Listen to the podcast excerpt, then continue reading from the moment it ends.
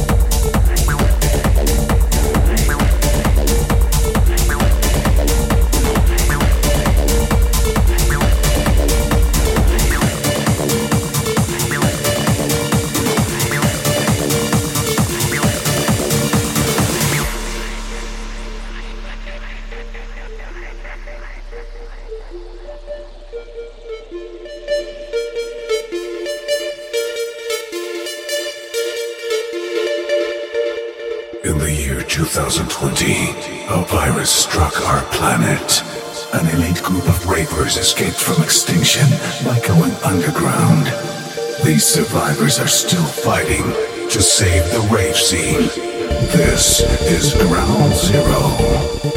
Dance or die. Dance or